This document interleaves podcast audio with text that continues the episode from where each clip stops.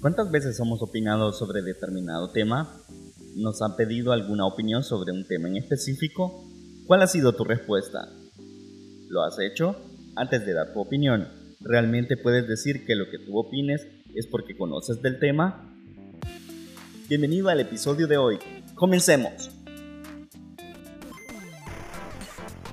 Bienvenido nuevamente a otro episodio más de tu podcast Mi Espacio. Como siempre te saluda Jonathan Moreno en esta oportunidad deseo hablarte de algo que solemos pasar por alto cada vez que nos piden una opinión sobre determinado o determinados temas. ¿Qué opinas tú?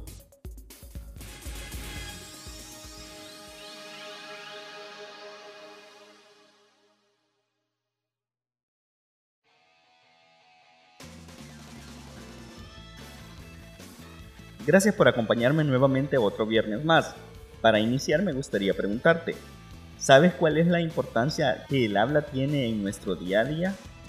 Para destacar su importancia, debemos señalar en primer lugar que los seres humanos vivimos inmersos en un verdadero océano verbal, en un mundo o realidad social eminentemente competitiva, donde la palabra, en especial expresada verbalmente, es un factor decisivo que viene a constituir el puente, el lazo, el arma, el medio o instrumento importante de una unión o desunión de comprensión o incomprensión, de éxito, reconocimiento o indiferencia, de fracaso, frustración o marginación entre los seres humanos.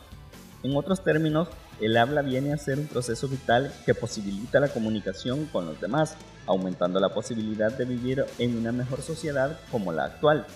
Así pues, todos los seres humanos necesitamos del lenguaje verbal para expresar nuestras necesidades, pensamientos, sentimientos y emociones, lo necesitamos incluso para solucionar lo más elemental de nuestra vida, hambre, sed, abrigo y trabajo. También lo necesitamos para adquirir conocimientos, para abstraer y proyectarnos simbólicamente y realmente en el tiempo y espacio, así como para comunicarnos y adaptar el medio. ¿Tienes alguna opinión? Házmela saber en los comentarios o envíame un mensaje al correo electrónico podcastmiespacio.gmail.com Teniendo en cuenta la importancia del habla, me gustaría que ahora pensemos en cuál es la verdadera importancia que tiene el saber de lo que hablamos.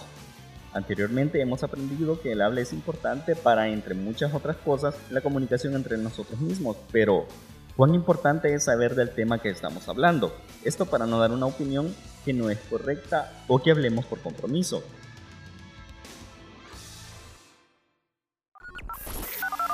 Visita la página en Facebook Noticias Totales de V. Noticias Totales de En ella encontrarás lo mejor en noticias nacionales e internacionales. Además encontrarás toda la actualidad deportiva. Toda la actualidad deportiva. Si quieres mantenerte al tanto de todo el acontecer nacional e internacional, infórmate en Noticias Totales de V. Noticias Totales ¿Alguna vez pensaste en los problemas que tienen no poder hablar de manera eficiente? Para darle respuesta a esta pregunta es importante contestarnos lo siguiente.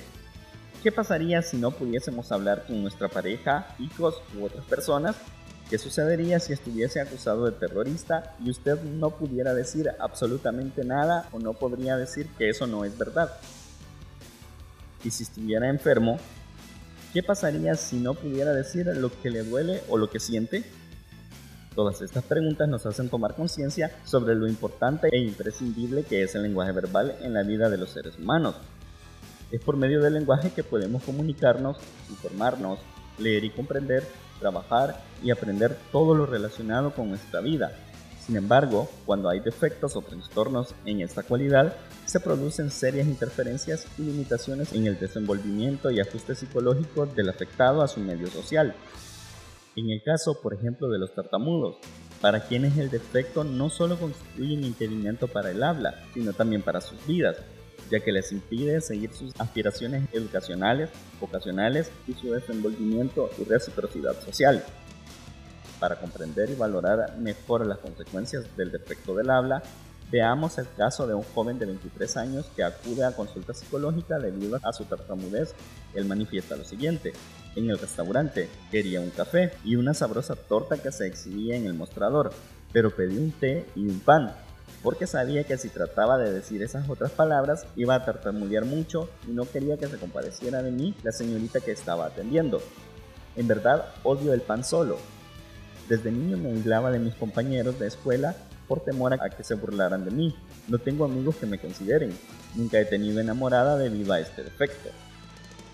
En este relato podemos darnos cuenta de que el afectado no solo es un impedimento del habla, sino también es una seria limitación para su desenvolvimiento en la vida diaria, ya que esto le impide manifestar libremente lo que desea, induciéndole a la frustración y al aislamiento social.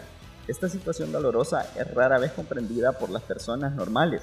Las actividades cotidianas, tales como contestar el teléfono, preguntar o responder, dialogar con cualquier otra persona, etc., constituyen para las personas con este defecto una fuente de profunda preocupación, intranquilidad y tensión, convirtiéndose incluso en una verdadera pesadilla. Para ellos todo marcha bien mientras no hablan, pero basta que sepan que tienen que hablar para que todo se les desmorone, les aflore tensión y el pánico, bloqueando todos los aspectos de su personalidad, escondiéndose como consecuencia en estos tics y trucos.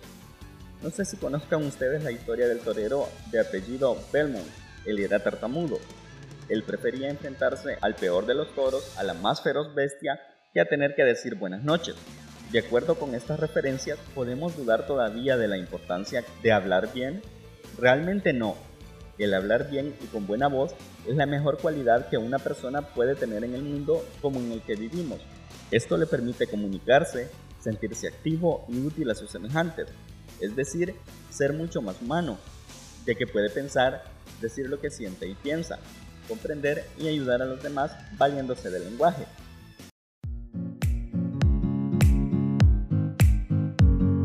¿Te está gustando el episodio de hoy? No te pierdas el siguiente el próximo viernes.